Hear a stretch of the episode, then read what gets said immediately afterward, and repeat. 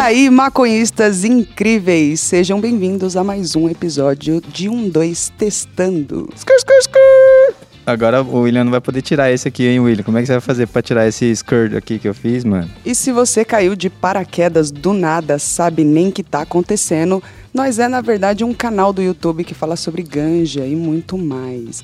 E estamos também presentes em outras redes. Se quiser procurar um maconhista por aí, tá sempre tendo. Instagram, no Twitter, tem tudo. Fernando, tô admirado. Mas já, eu nem falei que você tá aqui, mano. O que você tá fazendo? Mas é que você tá, tipo, você fez um Ctrl-C, Ctrl-V do, Do do William. William, mano. Que absurdo. Parece que você só mudou a voz no aplicativo, tá ligado? De homem pra mulher.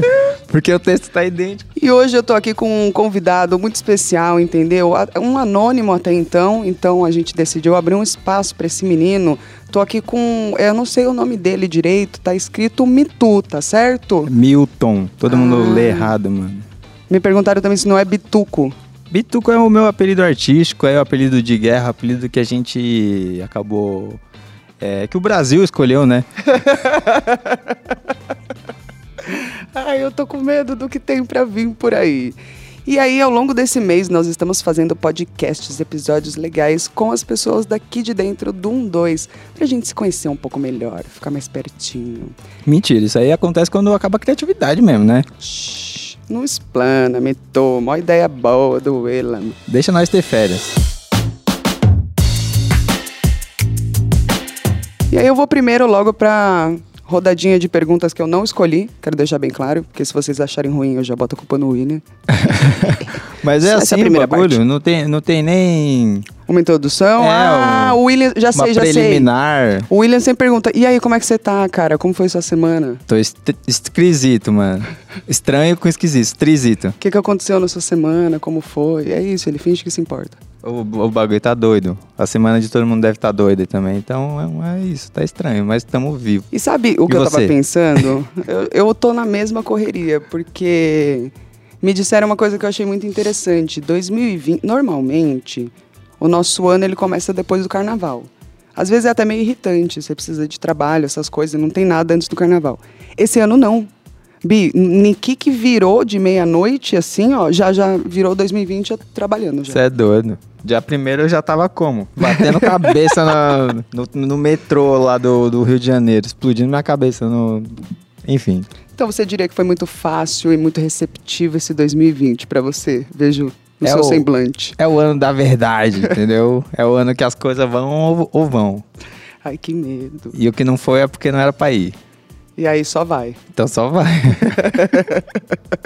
Se preparem porque eu acho que vai ser uma hora de coisa sem sentido. Posso perguntar? Você tá aberto já? Já tá pronto? Tô prontinha pra você, Fernanda. A preliminar foi rápida, mas é porque eu tô ansiosa. Eu quero ir logo pros finalmente. Eu queria ir já pra minha última pergunta, mas vou me conter.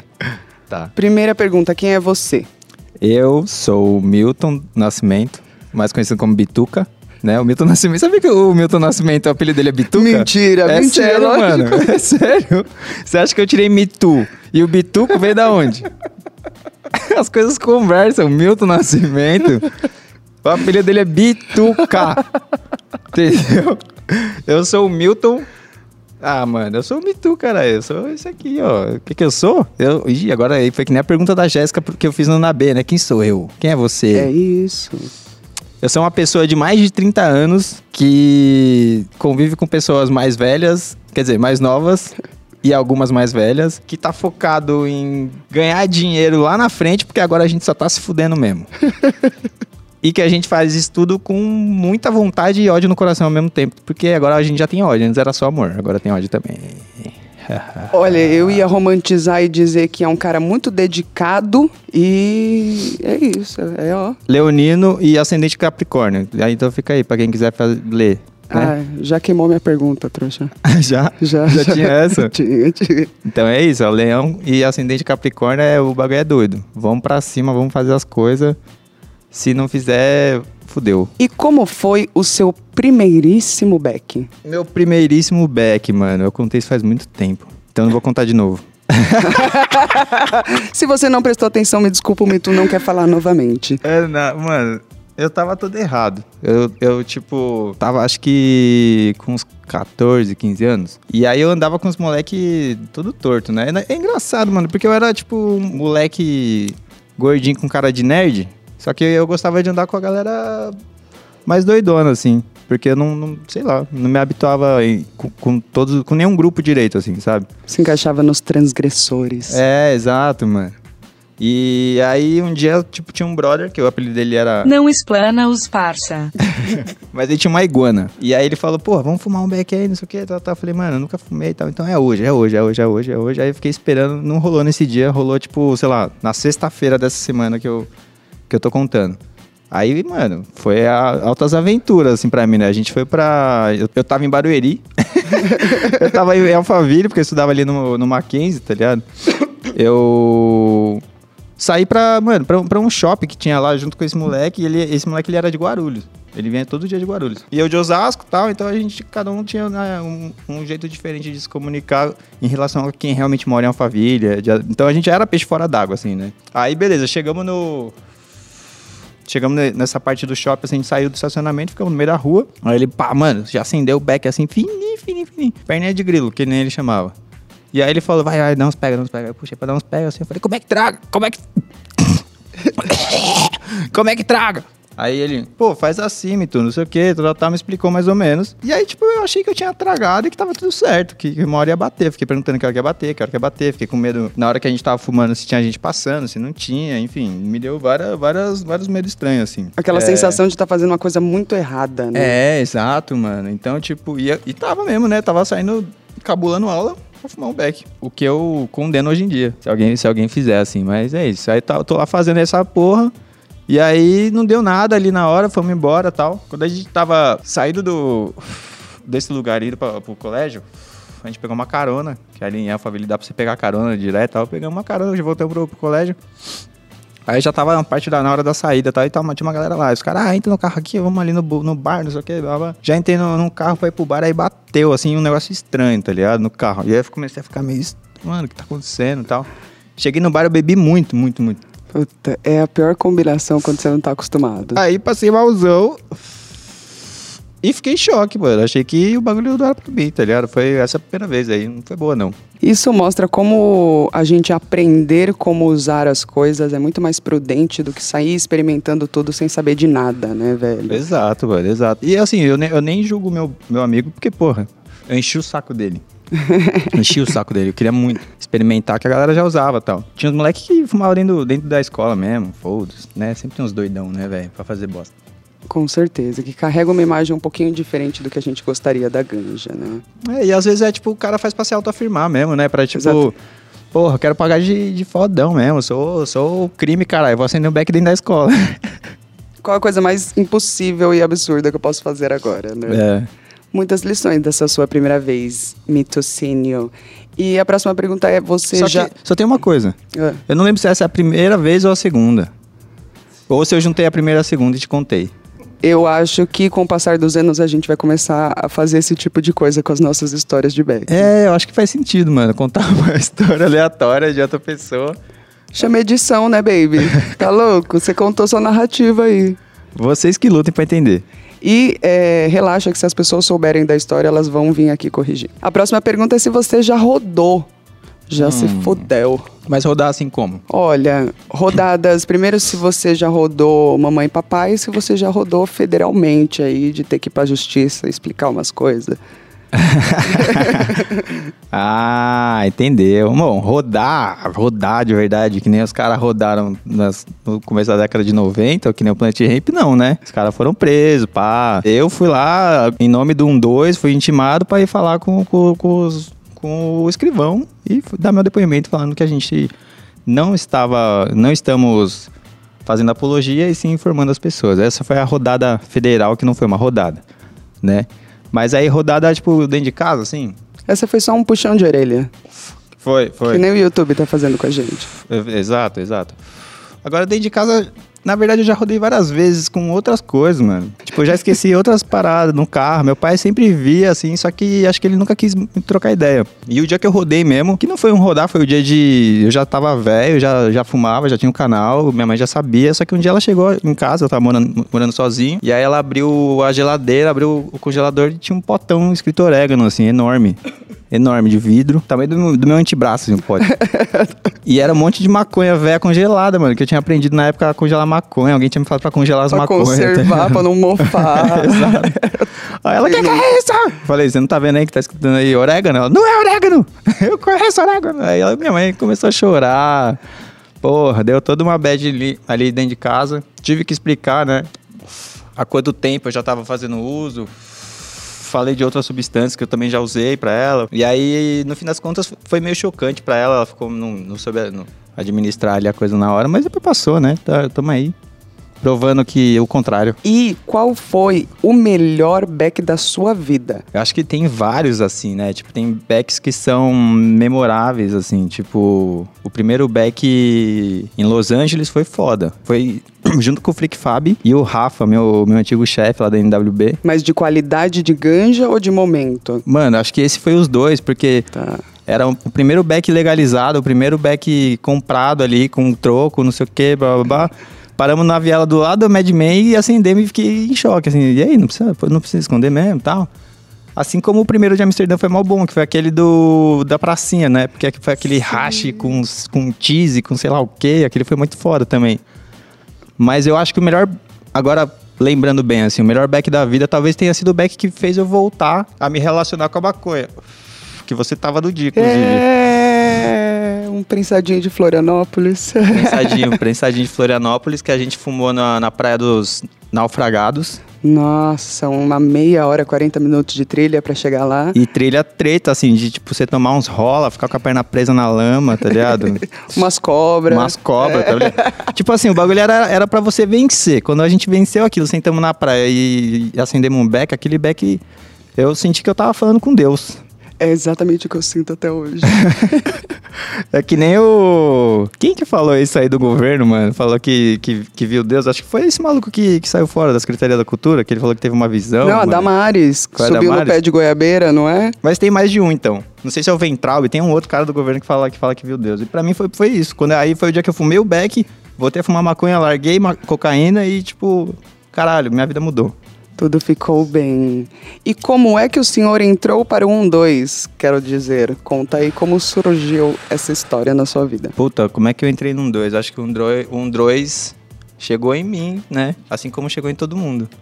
É engraçado, porque um dois não é uma coisa de uma pessoa, não, né? Tipo, fo- foram várias pessoas e momentos e, e vídeos e coisas do tipo. São muitas brisas conjuntas, né? Exato. Mas foi. Ah, o começo foi aquele. O start mesmo foi aquele negócio da Milena, né? Que a gente já falou várias vezes, pô. Fizemos o viral, né? Viral viralizou.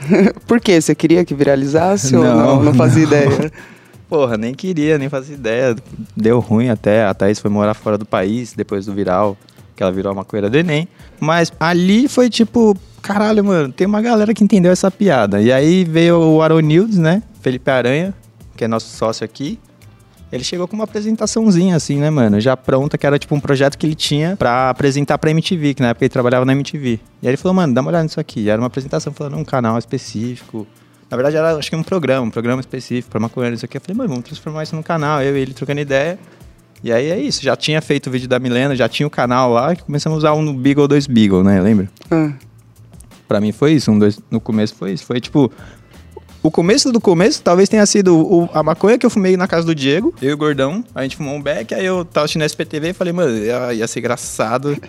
Tem uma mina chapada ali. Voltei pra casa, escrevi o bagulho, foi, falei com ele e a gente gravou no dia seguinte. Foi isso. Ah. Faz o bagulho, né? Foi tipo, faz o bagulho. faz e joga pro mundão, vê o que que volta. Voltou um dois. Voltou. Achei uma pergunta muito interessante e para deixar regi- registrado, eu tinha anotado o nome de todo mundo que mandou a pergunta, mas eu mesma não entendo minha letra, então vou ficar devendo essa.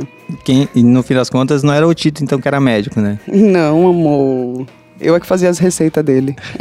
Eu amei essa pergunta porque eu acho que essa pessoa te entendeu muito bem. Ela perguntou: como você lida com a cabeça frenética? Puta que pariu, que pergunta boa. Como eu lido com a cabeça frenética? Não lido. Tem um, dois. É, mano, acho que cada, cada vez mais tá ficando mais difícil. Eu achei que ia ficar cada vez mais fácil. Acho que a intensidade das coisas vai aumentando, assim, conforme também o trampo vai crescendo, a intensidade das coisas vai aumentando. E aí tudo vai deixando a cabeça mais frenética, né? Mas, assim, um jeito bom de lidar com cabeça frenética, pelo menos no meu caso, funciona, é música, mano. Boa. Só que eu ouço música que nenhum idiota, né? Tipo, eu ouço o tempo todo. Agora eu tô na brisa de sair de casa e fazer um bagulho que o William me falava mal cota. Ficar ouvindo as pessoas falando na rua, os sons dos carros, as coisas assim. Ah, da hora. Quando é tipo em avenida, etc., eu já acho usado porque é só som de carro mesmo. Mas, pô, quando é tipo calçadão, eu tô morando ali perto do centro do- de São Paulo, você ouve umas histórias assim por um pedacinho da história e geralmente é muito bom, mano, tá ligado? Tanto que tem até um canal que é tipo. A gente trocou ideia com eles uma vez, eu não lembro o nome do canal, mas era tipo história de. história de orelha, história de sei lá o quê, tipo. É a história que você tá andando na rua e você ouve. Aí você fala, caralho, isso é mó da hora. Isso aqui eu poderia, poderia escrever sobre isso um dia. Isso aqui, ah, isso aqui é... E assim alguém fala, ah, e fulana chegou e e o shampoo tava diferente. Ah, e aí ele pegou na minha mão e me disse, eu te amo, tá ligado? Você fala, caralho, mano, o que, que veio antes disso? O que, que veio depois? É uma técnica, né, de escrita fazer isso. É um exercício muito louco.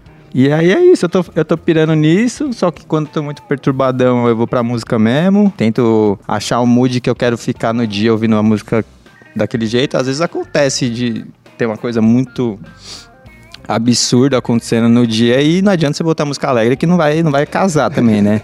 Aí quando tem que arder, quando tem que doer, você tem que deixar doer, né? Mete as músicas tristes e chora. É, mano. Então, tipo, eu acho que a parada da cabeça frenética tem a ver com equilíbrio mesmo. Você buscar um equilíbrio químico dentro da sua cabeça, assim, né? E seja ele, tipo, baseado em emoções ou baseado em baseado. É entender essas emoções, né? A música é a ferramenta que você usa pra tentar entender e encaminhar bem essas emoções pra não pirar, né? Verdade, eu nunca tinha pensado nisso como ferramenta, apesar de estar utilizando já há um tempo, assim. Você acha que a música também é uma inspiração? Ah, mano, música é. Pra mim é, velho. É, tipo assim, quando era pivete, a gente teve banda, eu, William, Fábio, Felipinho. A gente teve banda de, de hardcore, a gente teve banda de emocore, a gente teve banda de. Depois virou Screamo, sei lá. Tentamos tipo, tudo. Tentamos, porque a música já tava ali, né? Acho que pra maior parte das pessoas que gostam de arte ou qualquer coisa do tipo, acho que o, a- o primeiro acesso geralmente é música, né, mano? Pelo menos o primeiro que te encanta muito ali, assim. Eu lembro até hoje, assim, que tipo, os primeiros álbuns que eu comprei na vida, é, eu sempre pedia, sei lá, alguma coisa. Tava tocando Lu Bega na TV e eu achando mó da hora e falava, mãe, eu quero o CD do Lu Bega. Aí ela me dava, sei lá, no meu aniversário, tá ligado? Mas aí a primeira vez que eu fui, tipo, numa loja de disco mesmo, eu comprei umas coisas bem aleatórias e estão na minha vida até hoje, que foi Beast Boys, Bad Religion, Blink-182 e Deftones. Eu comprei esses quatro discos, assim, foi quando eu juntei uma grana pra ir na galeria do rock pra falar, mano, eu vou me dar vários presentes de final do ano. E era CD, né? Umas camisetas, uns CDs. É. Eu pirava numas camisetinhas. Ah, eu também. Sempre queria ter a camiseta que ninguém tinha, assim, né? Tipo, mano, uma banda que é mó aleatória, The Mars Volta, ninguém vai ter a camiseta disso. Aí você usa a camiseta e chega alguém que conhece e fala, caralho, você conhece The Mars Volta. Então você fala, mano, eu me identifiquei com você, porra, da hora. Eu fiz muita amizade com o meu moletom do Deftones, que eu tenho um moletom do White Pony. Pode crer. É Essa tatuagem que eu tenho aqui, ó, Yeah. no braço. É, então, e, e a galera, é isso, né? Quando vê e se identifica, fala, nossa, mano, você conhece Deftones, você gosta de Deftones e tal, não sei o quê. É que hoje também tem a galera que usa umas camisetas nada a ver de umas bandas que você não sabe qual é, né? Porque virou moda. E aí é engraçado você tentar conversar, tipo, e aí, você curte ACDC? A pessoa, não, não, que a camiseta era bonita mesmo. Você É, curte Ramones? Ah, não, a minha tá escrito Bolsonaro. Ai. a minha do Ramones tá escrito Bolsonaro, Bolsonaro, Bolsonaro. Aí acabou a amizade. Aí, nesse exato momento. Não, Fernando, tem que ter diálogo. Eu sei, debates, diálogos. Mas na parte da inspiração, eu gostei de pensar num lado uma pergunta boa que foi: qual é a sua maior inspiração profissional e pessoal?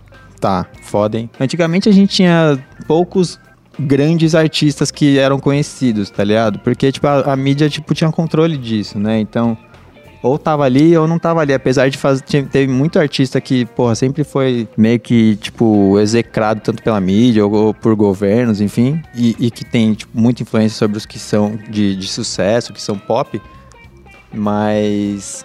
Atualmente eu sigo, tipo, um monte de coisa, mano. É meio difícil de, de saber qual é a referência. Na verdade, as referências, elas mudam muito.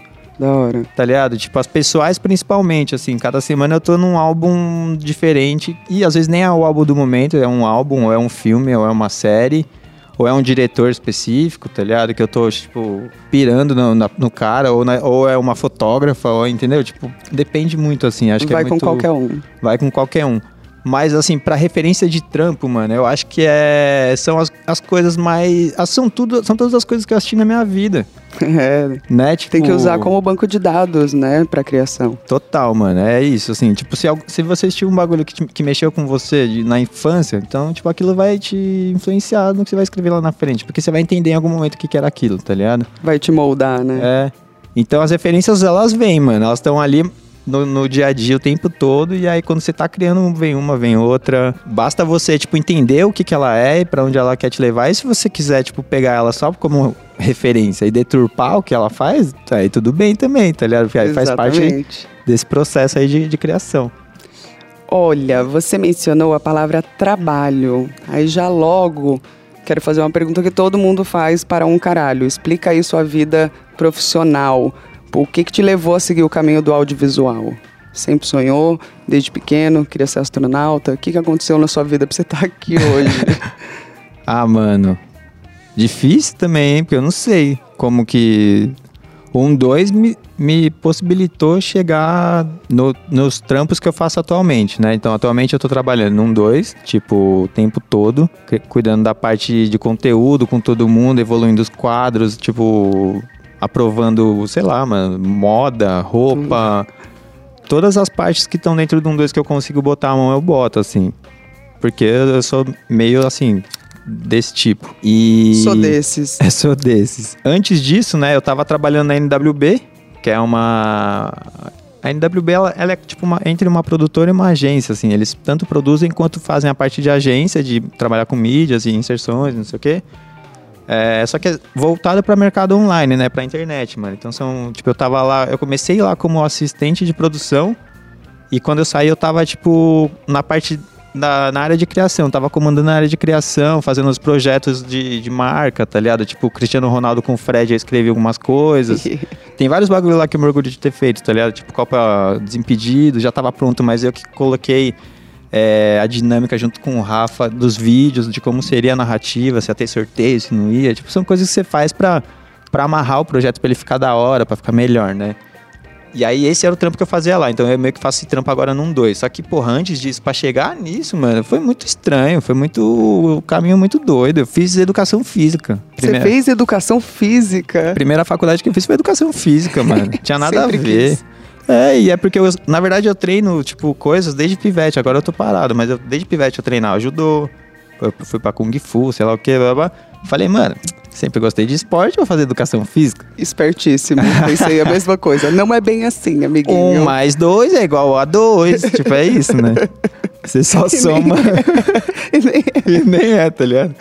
É, aí, beleza. Fiz educação física, saí no primeiro semestre. Fiquei mó em dúvida, porque o lance era, mano, eu estudei no, no Mackenzie porque eu tinha uma bolsa 100% lá porque meu pai era professor, tá ligado? Então, tipo, meu pai falou, eu não posso te pagar um, um ensino particular. Você tem que fazer a porra do, do Mackenzie, mano. Porque se você não passar ali, eu não vou poder te pagar. Você vai ter que lutar pra entrar numa federal, no, no- enfim. E eu era burro. Não tinha opção, né? É, não tinha. No- os outros japoneses são muito mais ligeiros que eu. Como que não pegou, né? Não pegou, isso aí não entrou. No, no Veio, G. veio o swag brasileiro. Veio, é a maldade. aí, aí, tipo, eu pá, né, tipo, saí de educação física, estudei ali, foi meio que seis meses depois que eu tinha terminado o colégio, e pá, estudei de novo, né? Passei, mano, em jornalismo. E eu passei assim, ó, acho que, não sei se eram, sei lá, 30 vagas, eu era o 28 No limite, assim, tá ligado? No limite. Lá atrás correndo. Hey, hey. Correndo, fiz a prova, fiz a prova de ressacas, todo zoado, tá ligado? Tipo, tudo errado. Passei. Aí comecei a fazer jornalismo e tal, e só que, mano, eu não gostava de jornalismo, de algumas coisas. De outras coisas eu gostava muito, tipo, a parte que a gente mexeu com vídeo, gostei desde o início. A parte que era, porra, escrever coisa, tipo, sei lá, história, tá ligado? Ou, sei lá, o jornalismo literário, que é uma coisa muito Da mais hora. floreada, eu achava mal da hora. Não, não que eu saiba escrever assim, só Mas o louco. estudo disso, né? Muito mais da hora do que notícia. Muito. E a parte, e a parte mais, tipo, teórica também, quando fala de semiótica, sociologia, sei lá, tipo, em jornalismo, também é muito foda, mano. Então, Como comunicar, né? é, mano, como, por quê, como, como afeta, como não afeta, tá ligado? Tipo, pra você ter a noção do poder da informação, né?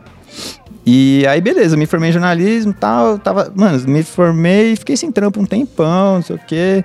Já tinha feito estágio na, na prefeitura de São Paulo como assistente de sei lá o que, de redator, e eu só ficava tirando xerox, tá ligado? Só ficava fazendo cópia pro, pro cara que escrevia, não fazia nada. Esses primeiros trampos são os mais difíceis, muito tristes, né? Ah, mano, é isso. Você tem que aguentar isso pra ir pro resto, né? Mas é foda mesmo. É tipo, é estranho, velho. É estranho. Chegar no mercado, assim, é muito estranho. E aí chegou, pintou uma oportunidade de eu, de eu trabalhar, tipo, fora de São Paulo, assim, pra fazer parte de, um, de uma produtora. Os caras me chamaram pra fazer uma parte de, de, de uma campanha política, tá ligado? Aí, pô, campanha política é porque você tem pra fazer dinheiro no audiovisual. E eu não sabia disso. E todo mundo falava, mano, essa é a época de fazer dinheiro, é campanha política. Só que, obviamente, tem gente que vai, só pega a campanha política do próprio viés ideológico, tem gente que foda-se, tá ligado? Aí é pra onde o coração manda, o. Como você enfim. pode se vender também no mercado. Tem gente que não pode falar não, tem gente que pode, é bem difícil. Exato, exato. E aí foi isso, eu fui fazer essa campanha política como um assistente é, da parte de produção, acabei ajudando na parte de roteiro durante um tempo, e quando finalizou a campanha, que foi tipo seis meses, eu virei assistente do diretor. Porque eu tava assumindo as buchas lá, de dava merda no roteiro, eu reescrevia, não sei o que, tal, tal. E aí, a- nessa, no meio dessa doideira, eu falei, caralho, eu gosto disso aqui, pra caralho, mano. Tipo, a loucura de fazer o vídeo, a loucura de estar ali no meio da concepção da parada. Então, beleza, a gente comecei a entrar no audiovisual. Só que pra entrar mesmo, precisava de gente que conhecia. Quem mais conhecia audiovisual entre a gente? O William. O Elam Nelson. O William já trampava com audiovisual, o Fábio também já tinha feito uns trampos com o William e tal. E aí eu comecei a pegar umas coisas, umas, umas besteiras pra fazer, tipo, quando a gente não tinha nada pra fazer, a gente fazia clipe, tá ligado? A gente fazia, sei lá, paródia de, de pedaço de filme, fizemos um monte de brincadeira, assim, pra você ir aprimorando, né, se entendendo também.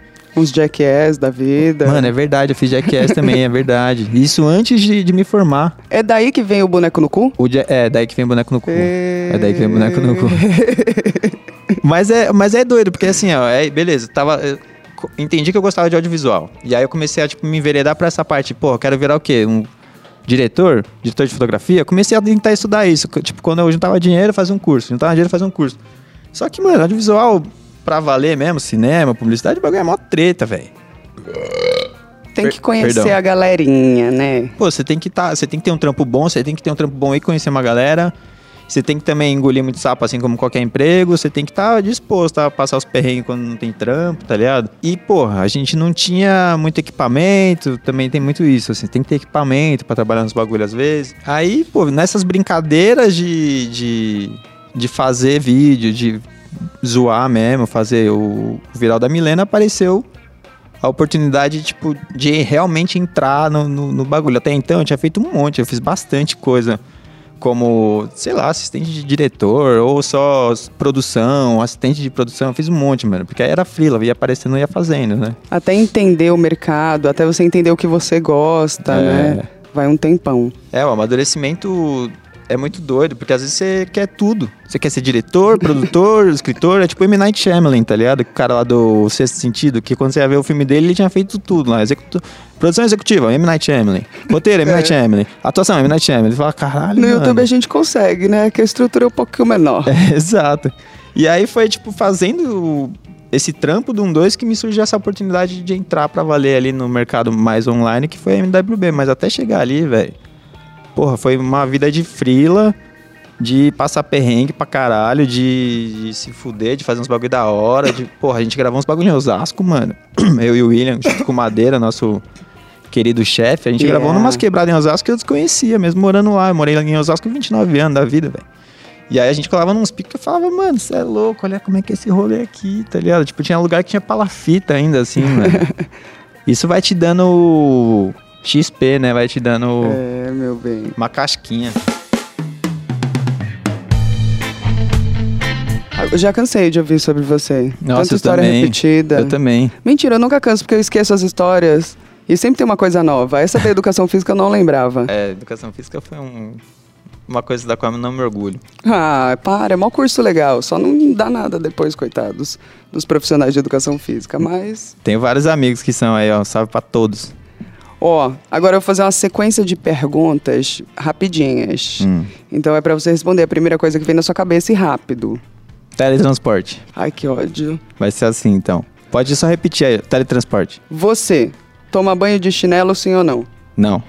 Mas já tomei. Por quê? Tipo, tinha uma casa que eu colava com meu pai quando era bem pivete, assim, que era no Paraná, onde tinha os parentes, lá no interior do Paraná.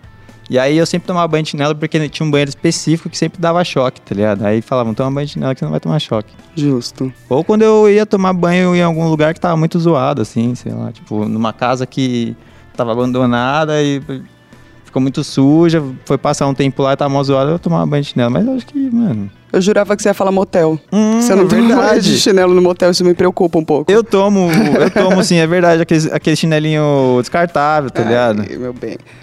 Ah, quem você gostaria de ser?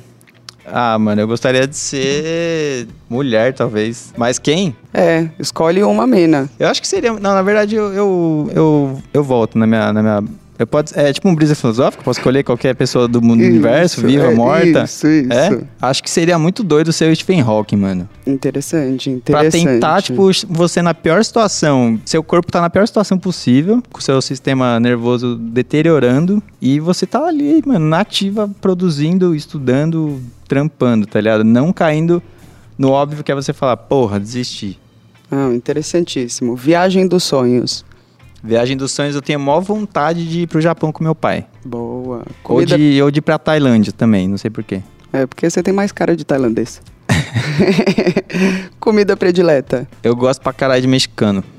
Muito É. mexicano. Mas atualmente o que eu mais tô gostando, tirando o mexicano, talvez seja. Ah, massa, acho que é a minha segunda, assim, opção. Eu gosto de massa pra caralho. Qual sua altura? 163. Você limpa o cu sentado ou de pé? Sentado. Mas eu, tipo, dou uma levantadinha marota, assim, eu faço um exercício. Só uma empinadinha, Uma um agachamento. empinadinha, é, tem que fazer. Pra dar uma abridinha melhor, assim, sentadão de- é demais, é muita preguiça, porra. Squad, squad. Quem é mais bravo, você bêbado ou o Léo sóbrio? O Léo sóbrio. Não, tô brincando, acho que sou eu bêbado. Mas aí é um sem sentido, né, mano? É só bravo com tudo a vida inteira. Não sei se o Léo tem sentido também. Mas eu gostei porque quem fez a pergunta entendeu muito bem todo mundo aqui do 1, 2. É, né, mano? Tipo, caralho, que desgrama. Se você fosse chamado pra Terceira Guerra Mundial, como você sairia disso? Tenho hérnia. Tenho duas hérnias, não posso ir pro campo de batalha, mano. Ainda mais pra defender esse... esses caras aí. E você acha que isso seria isentável por hérnia? Eu acho que. Não. De ser maconheiro, você ia ser linha de frente. É, né? entendeu? Ah, mano, eu. Ah, velho. Que treta essa pergunta. Eu não sei, não. Acho que eu tentaria só simplesmente. Mas aí, de qual terceira guerra mundial a gente tá falando? Dessa, dessa daí? Essa desse aí, ano? essa bombando, essa que tá no momento. Ai, cara. Finge demência, de repente. Pô, é, uma solução. Fingir demência é uma solução. Ou falar, mano, eu uso óculos. Isso, você não pode bater em alguém que usa óculos. Agora, vamos mover para um momento um pouco mais maconhístico, né? Vamos falar especificamente sobre a ganja. E tem uma pergunta muito interessante que eu acho que eu nunca te perguntei isso, eu fiquei muito interessada. Perguntaram como era a sua opinião sobre a ganja antes de trampar com isso. Eu, na real, eu tive um contato muito cedo, assim, né? Tanto com amigo quanto com família. Eu conheci Planet Hemp com um primo meu quando eu tinha, sei lá, mano, quantos anos. Tem que fazer as contas aí, mas eu já devia ter uns 10, 11, 12 anos, assim. Tipo, então, aí ali já, Planet Hemp, ah, o cara é planta maconha, não sei o que e tal. E meu primo explicando do jeito dele ali, tipo, a brisa que ele tinha de ouvir Planet, porque justamente ele era usuário e tal. E... Eu esqueci a pergunta, mano. Qual era a sua visão sobre a ganja antes? É, então, aí, então eu já tinha essa coisa de, tipo, questionar, assim, tá ligado? Por que Tá. que é, por que que não é, por que que tem gente que fala que deveria ser e não é, e como que é isso? Só que dentro da minha casa a influência sempre, sempre foi muito contrária, né? Minha mãe sempre teve o discurso padrão do, do- da pessoa mais velha que, porra, maconheiro, vagabundo, etc, né? é droga, não pode. É droga, te leva pra outras drogas, etc. Então, me perdi de novo. Bi, você já gostava Caralho. da ganja, é, é isso, é isso, é isso. Nossa, mano, eu perdi duas vezes numa pergunta ridícula. Eu já gostei, é, eu, eu já tinha curiosidade, na verdade, mano. Eu, tipo, já entendia que aquilo ali não, não, não era do jeito que devia ser, mas eu também tinha essa influência interna da minha mãe. E externamente eu só fazia amizade com maconheiro, com um amigo mais assim. Eu falei, pô, até que teve um dia, mano, é verdade, lembrei. Teve um dia que, tipo, antes de experimentar, sei lá, devia ter uns 13, 14. Aí um brother meu que já fumava, era um pouco mais velho que eu, ele falou assim, mano, meu pai fuma comigo. É, porque ele não deixa eu fumar fora, não sei o que, eu fumo com meu pai. Eu falei, não, mentira, mano. E aí esse brother é o Rasfê, mano, aquele brother que, que faz a produção das músicas e tal, é. Ai, que da hora! É, um salve aí pro Fernando, mano, um pro- produtor pica aí, ó, quem quiser achar ele no, no Instagram, arroba alquimista. É, e era isso, tipo, então ele mesmo sendo pivete e tendo essa vivência diferente já me influenciava, tipo, de uma forma diferente. Só que teve uma época da minha vida que eu fiquei muito ligado em outra droga, que todo mundo já sabe, cocaine. E aí, é, durante esse período, eu tinha uma visão sobre o maconheiro muito deturpada mesmo. Eu falava, ah, mano, puta droga de você ficar lerdo, que não sei o que, eu tenho que estar aqui a milhão e tal. Só que, mano, quando você olha de fora uma pessoa que tá doidona de pó e cerveja, é, tipo, você vê nitidamente que a pessoa, ela tá a mais, assim, tipo...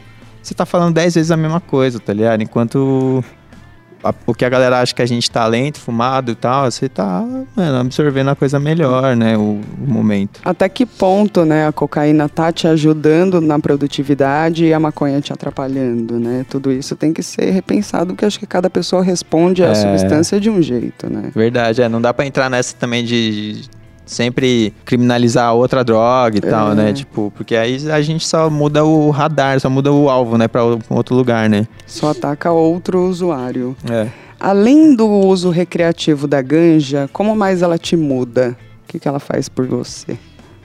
Ah, mano, tem hora que a maconha me deixa mais ansioso até do que eu gostaria, mas aí depende, né, do, do que eu tô fumando, do momento que eu tô também.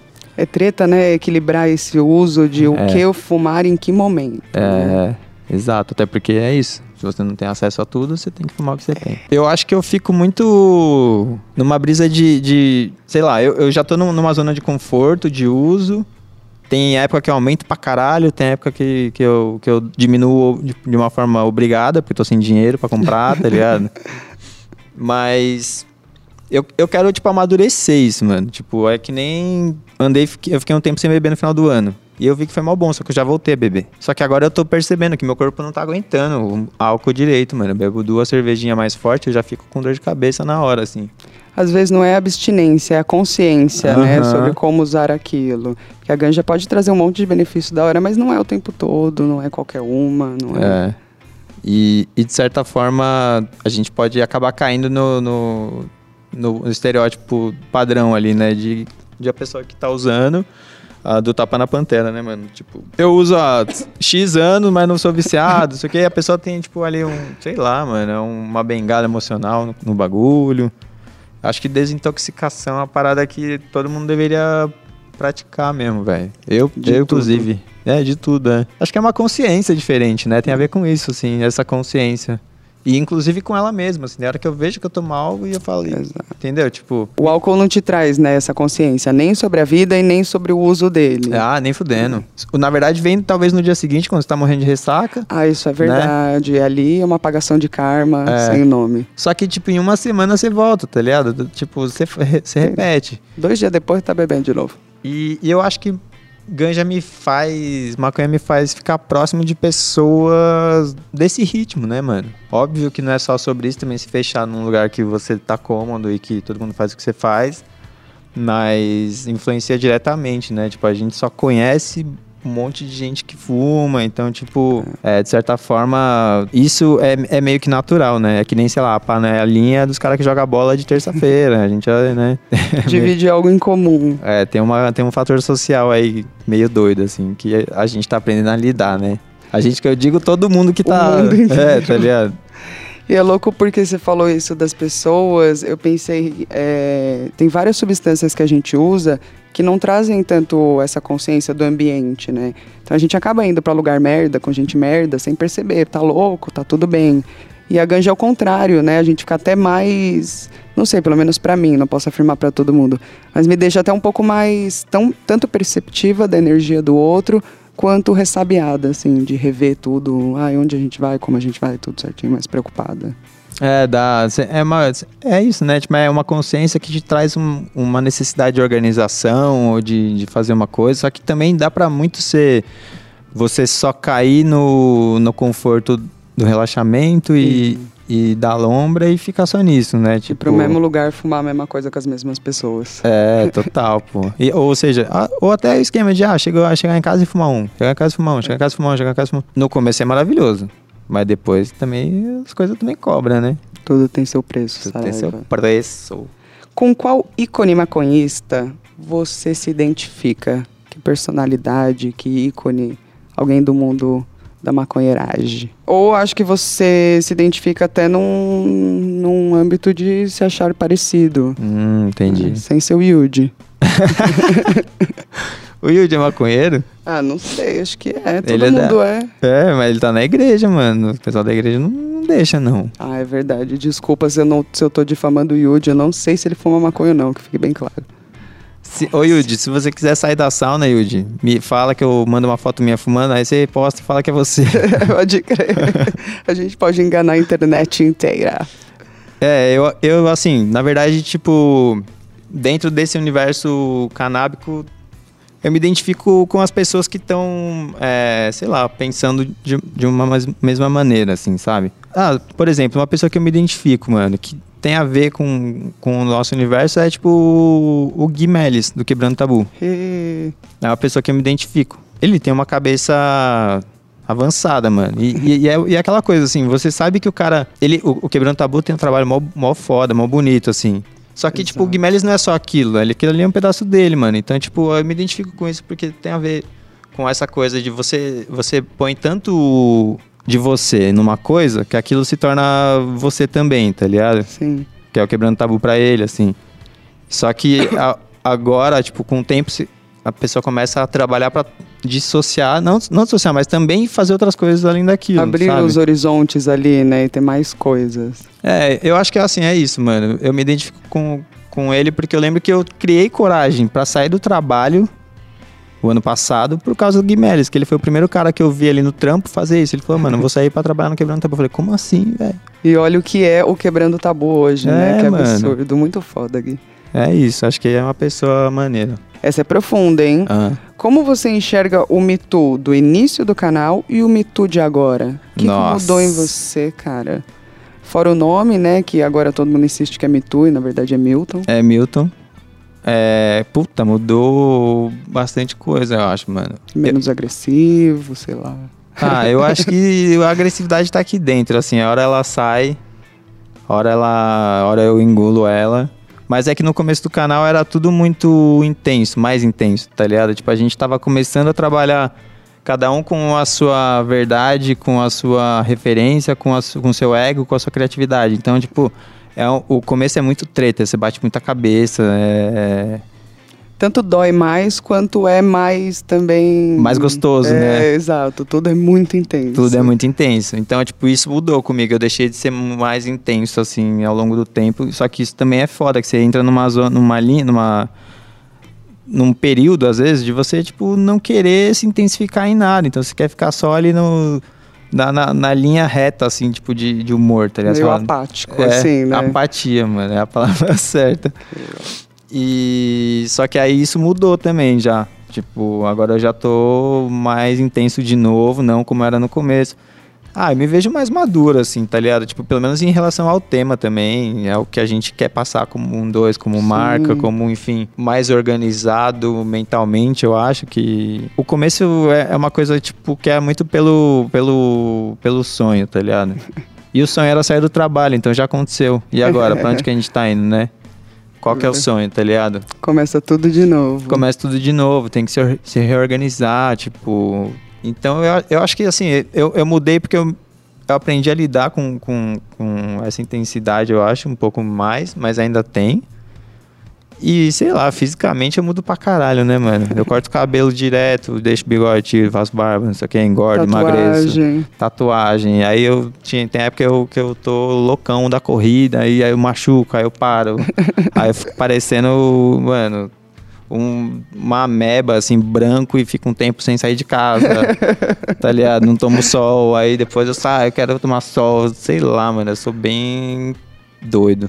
Metamorfosezinha. É, mano, acho que tem a ver. E isso não mudou. Isso não mudou, não. Tanto que se você vê os vídeos, parece que tem várias pessoas ali, na verdade, mano. A constante é a mudança, né? É, é verdade. Ah, que lindo. É verdade.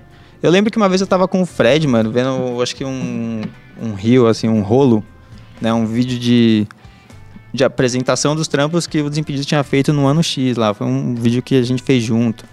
E aí ele falava, caralho, mano, olha esse vídeo, não tem um, um desafio, uma parte que eu tô com o cabelo igual, tipo, eu tô sempre diferente nessa porra.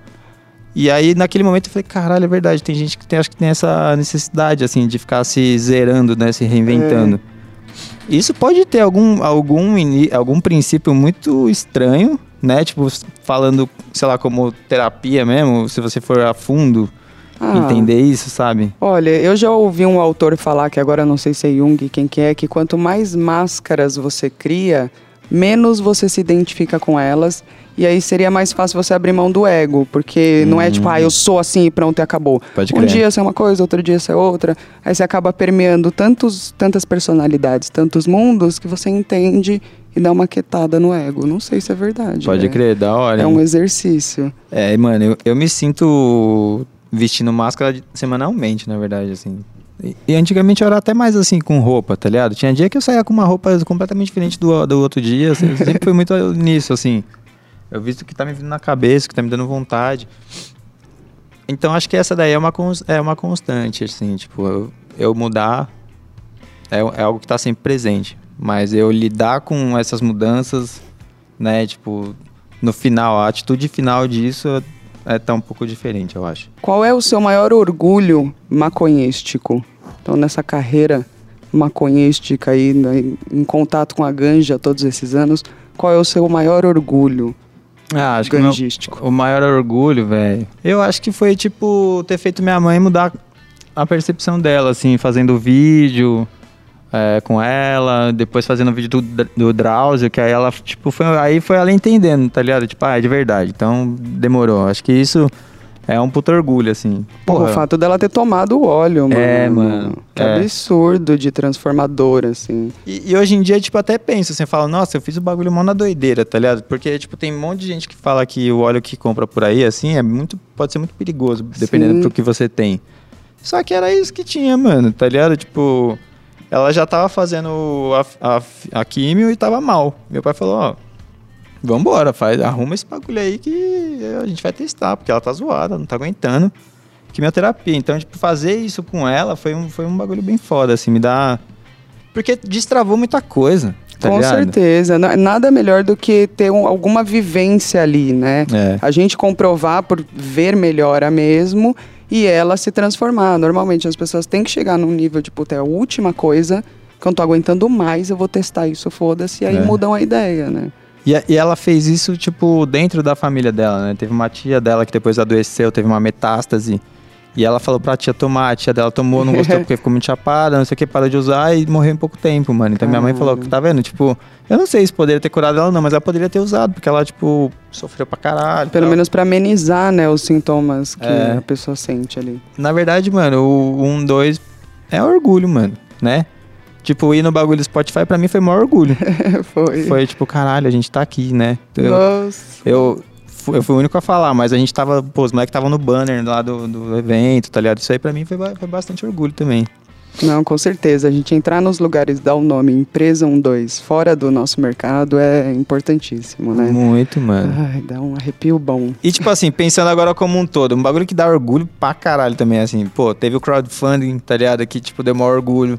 Porque a gente viu quem tava disposto a botar um dinheiro É, no nosso projeto e, acreditar na gente. E com o crowdfunding nasceu o quê? Loja 2, caralho. Bota a musiquinha, bota a musiquinha, bota.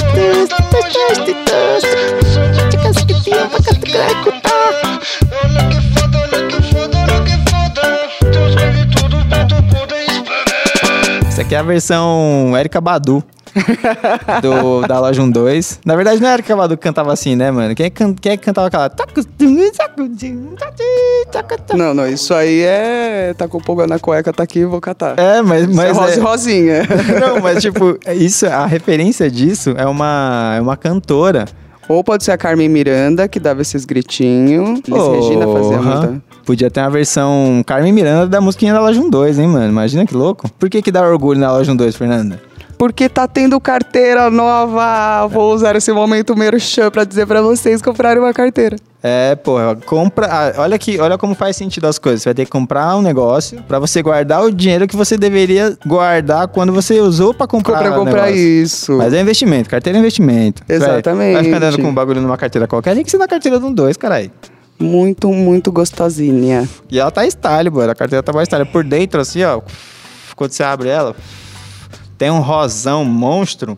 O problema é que eu, eu, eu quero usar ela aberta o tempo todo. Porque eu acho ela muito linda aberta. Mano, mas aí carteira aberta, você sabe como é que é, né, Fernando? É que nem, sei lá, mano. Você vem andar com uma marmita aberta. Uai, baby, tem dinheiro lá não? Vou fazer o quê? Anda aberta mesmo, vai que alguém bota alguma coisa. Então é isso, meu parceiro. Se você quiser ficar orgulhoso no rolê, portando uma carteira do 1-2, quanto é que tá o bagulho? Ela está R$ 69,90, mas na pré-venda é R$ 59,90. 10 continha E- menos. E sempre tem aquele negocinho, né? Pagou no boleto, irmão?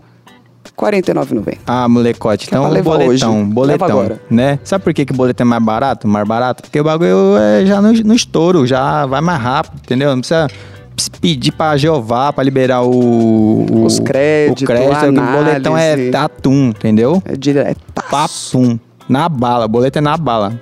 Na boleto, droga. Na baleta. A pergunta que todo mundo faz pra todo mundo, mas é sempre uma história engraçada de ouvir, é como você conheceu cada um do um dois. e a parte mais engraçada da pergunta, qual é a impressão que você teve de cada um? Caralho, É isso que eu quero mano. ouvir. Lá vem, lá vem. Que aí vai gerar confessionário.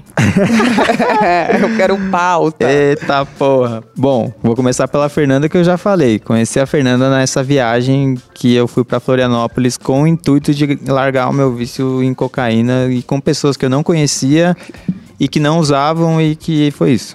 Me botaram em, em outra droga que hoje em dia eu não acredito que seja uma droga. Assim foi conhecer você. Yes! A nossa história é a mais legal de todas. É. E a primeira impressão que eu tive da Fernanda é que ela era muito, mas muito fresca.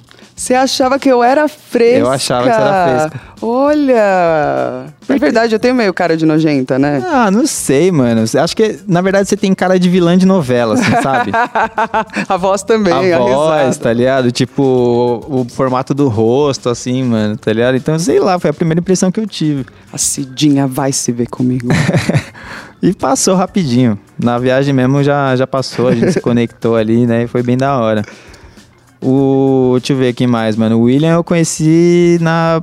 Nossa, mano, acho que eu tava, tipo, no segundo colegial, primeiro colegial. Tinha uma banda com o Fábio, chamava The Troll. e a gente queria gravar uma música, uma primeira música. E eu tinha feito, tipo, uma aula de bateria. Até o fim da sua carreira, quantas você fez? Doze. É, tá ligado? Aí, tipo, o William falou assim, mano. Ah, o William era brother do Fábio, porque ele- o William estudava no ângulo, o Fábio também, e a gente já, e eu já conhecia o William de longe, porque o William tinha uma banda que todo mundo gostava tal, tá ligado? O William era uma pessoa que eu olhava e falava, caralho, mano, esse maluco é muito doido. Famoso. Famoso no colégio. rebelde. As minas as mina pagavam pau pra ele, os caras também. Porque ele era rebelda- rebeldão, né? Aí eu falei, mano, esse cara aí deve ser doido. Ele deve, ele deve dormir, tipo, tomando loló, mano. tá ligado? E acordar com sucrilhos de MD, viado. Na verdade, na, real- na época eu nem conhecia nada disso, tá ligado? De droga. Eu só Nem era tinha pivetão. Tava lá, sei lá, enfim, de- já conhecia assim porque eu tinha uns 15, 16 anos. E aí, beleza. O William foi gravar o, o negócio com a gente num estúdiozinho que era na casa de um amigo dele, mano. O Ricardo San. Aliás, um salve pro Ricardo San aí.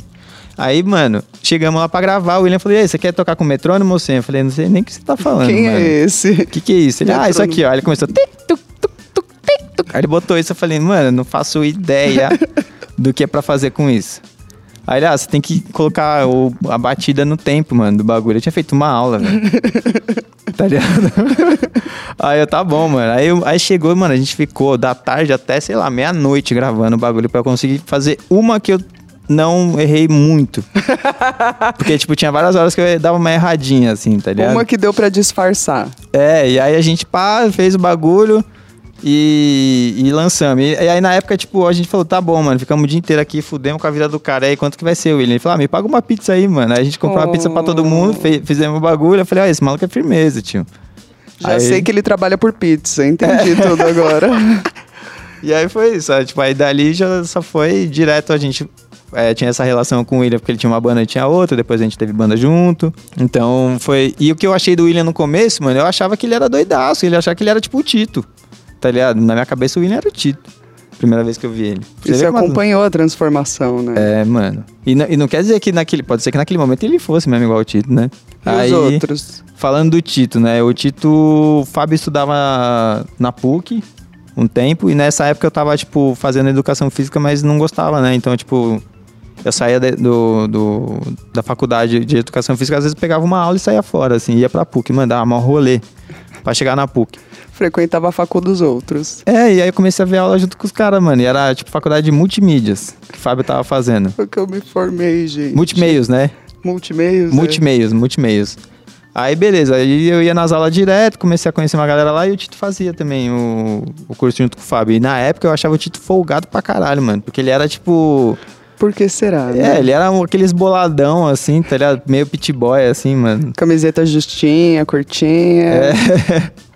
Aí, porra, eu achava isso dele, só que até que, até que eu acho que o Fábio falou, não, mas, mano, se liga, o Tito é muito engraçado. Aí um dia a gente viajou, tem até a camiseta disso, né? O Tito abaixando a minha, minha, minha calça, assim, tipo, na, na viagem. Foi quando o Tito fez a primeiro, o primeiro brigadeiro de maconha, assim, tipo, da galera, assim. Oh. Já era um, um, um, um prenúncio do que viria a acontecer na vida dele, como o cozinheiro do um dois, tá ligado? Exatamente. Foi ali que tudo começou. Foi ali que tudo começou. E foi isso, eu eu conheci ele, tipo, ali na PUC, nos rolês de, de, de colar na faculdade dos caras.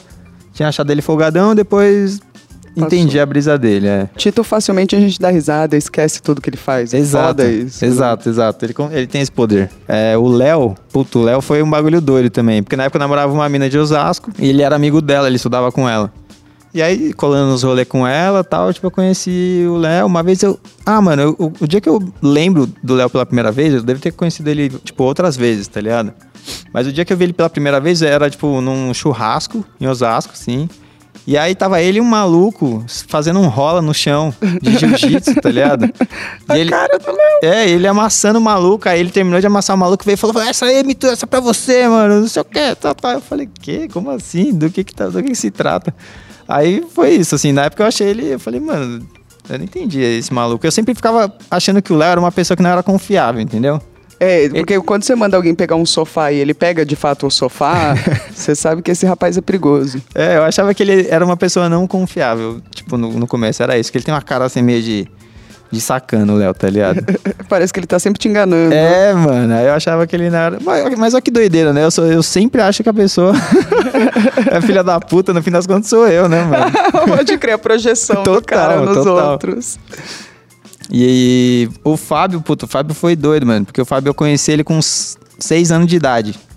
A gente estudava na mesma, no mesmo, mesma escola aqui em Osasco, tipo, tava, sei lá, primeira série, velho. No primeiro bagulho, assim, no primeiro ano. Aí, é, pivetinho. E, e nessa escola você tinha que pedir pra professora o papel higiênico pra poder ir no banheiro, se você quisesse cagar. Ah, é? Que horror Horrível, com as horrível. crianças. É, velho. Nossa senhora, que denúncia. É. Ai, meu Deus. Você tem que chegar e lá no tabladinho, assim, ó, um japonês em todo minúsculo, tá ligado? Com maior vergonha, aí sabe lá e fala, professora. Ela, o quê? o quê? Fala mais alto. Eu quero papel higiênico pra eu cagar. Ai, que triste. Aí ela me deu papel higiênico, fui lá, caguei. Não, não, ela não me deu papel higiênico. Ela falou assim, não tem papel higiênico aqui. Acabou. Vai lá na outra sala.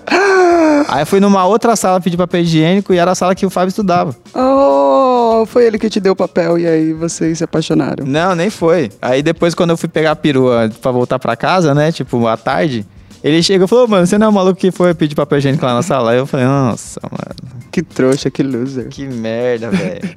Aí a gente virou brother, assim, de começar a ir na casa do outro e tal. Emprestar o papel higiênico um pro outro. É. Porra, vocês tinham que levar na mochila, muqueado, irmão. Imagina, né? Mó tráfico de papel higiênico entre as crianças, uma máfia do papel pra você não ter que ir na outra sala pedir, você é louco? E, tipo, quando eu conheci o Fábio, mano, na verdade eu era um, um moleque bem introspectivo, assim, não tinha muito amigo, assim, tá ligado? Então quando eu conheci o Fábio, eu falei, ah, mano, da hora, é isso aqui, como é que chama isso aqui? É, amizade. Amizade. Foi meio que isso, assim, Oh. foi um, o despertar de uma amizade sincera. Na verdade, você descobriu o que é amizade com o Fábio. Ai, que coisa forte pra se falar, hein? não, é- não, não é possível, não é possível. Não dá pra dar tanto crédito pra ele, senão ele vai ficar Não, muito não, convencido. não. Ele vai virar o Michael Scott aqui daqui a pouco. O Fafá de Belém. Ele vai vir aqui cantar daqui a pouco uma música pra celebrar a nossa amizade. Ai, meu Deus. Beleza, aí meteu esse monte de louco no mesmo lugar. E quando foi que você se tocou que o 1-2 não era mais zoeira? Nossa, quando não era mais zoeira, quando o É. Felipe entrou, né, mano?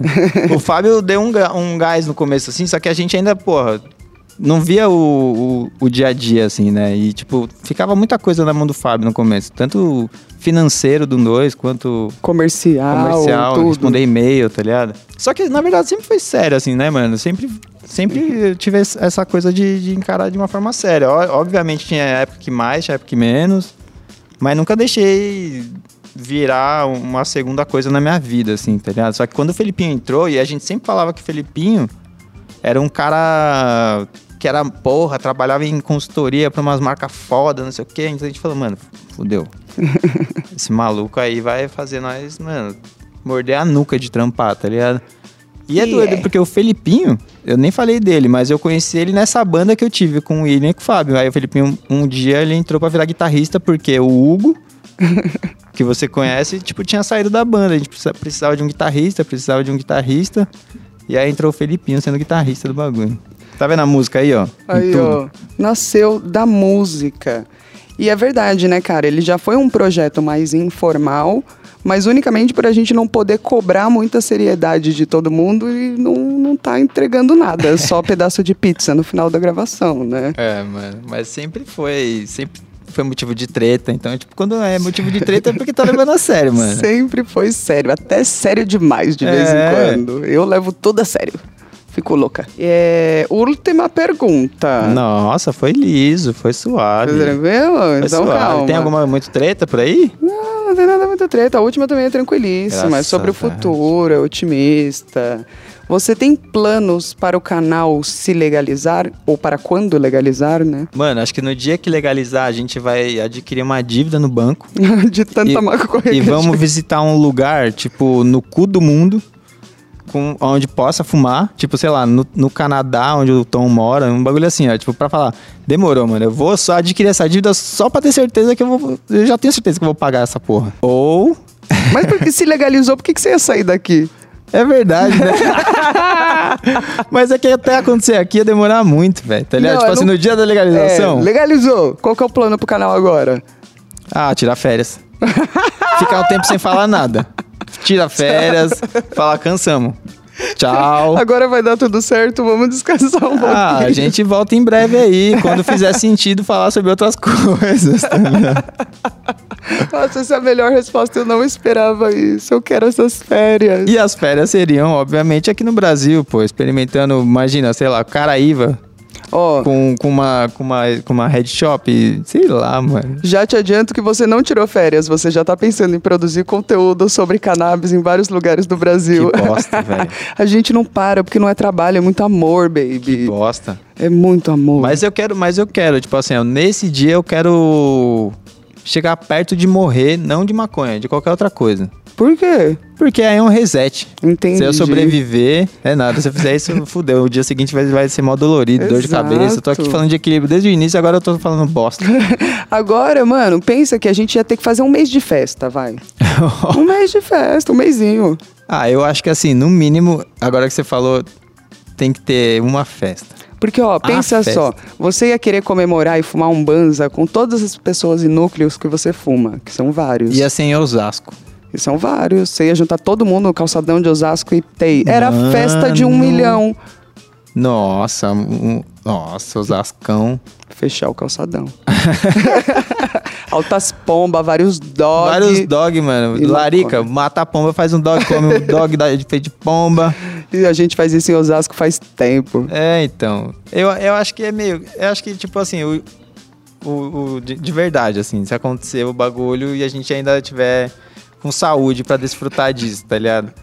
É fazer, mano, uma roda presencial pra, pra uma troca de energia muito forte, assim, que eu não sei o que, que vai virar, se a gente vai se esfaquear, se beijar, explodir de alegria, tá ligado? E ao mesmo tempo de, de preocupação, mas, tipo, é isso, é um.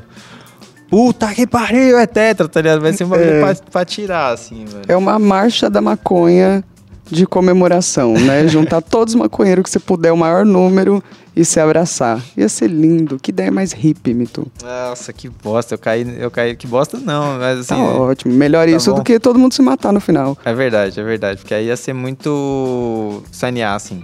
É, entendeu? vamos fugir desse lado, vamos pro lado do abraço que tá mais bonito. E aí, Milton, foi bom pra você? Ah, foi bom. Eu achei que ia ser pior. Eu achei que ia ter coisa de cunho pessoal, vida amorosa, graças a Jack não teve. Ué, se você quiser se abrir Não, tô- e falar, a gente tá aí. Tô fechado. Fechado com a solidão. Fechado pra balanço aqui, ó. No trabalho, na caverna. A cara do Miguel. Não concordou muito. É, mano, o bagulho é doido. Isso, isso tem a ver com a minha mente frenética. Vida pessoal é um bagulho foda. Bah. Todo mundo tem a sua, então cuide da sua, tá? Então, maconhistas, esse episódio sobre o Milton Biakerson. Espero que vocês tenham gostado, né? Deixa a opinião de vocês aí nas mídias, nas redes, segue a gente em todos os lugares, pra gente poder se falar mais pertinho. Milton Bial. Se despeça, Mitu. Ai, lembrei disso, É. o William faz isso também. Se despede, Mitu. Eu vou me despedir falando o seguinte: busquem conhecimento. Como Boa. diria o ET Bilu. É uma mensagem, assim, de, um, de uma pessoa que você devia se identificar mais, ET cara. Bilu, ET Bitu, ET Mitu. Se você parar pra pensar, na verdade eu só tava com preguiça de pensar num nome melhor e acabei usando Bilu no- naquela, naquela circunstância que eu tava fazendo um freela pro Jurandir. Ou você é o ET Bilu? Aí fica, fica levando esse levantamento aí pra sua vida, fica essa, essa dúvida, fica isso aí como o meu adeus. Essa conspiração. Fiquem todos muito bem, porque nós estamos aqui bem. Espero que você esteja bem, com você também. Neném. Amém. Pólen. Vou desligar o microfone do Mitu. Obrigada. Hum, mua. Beijos.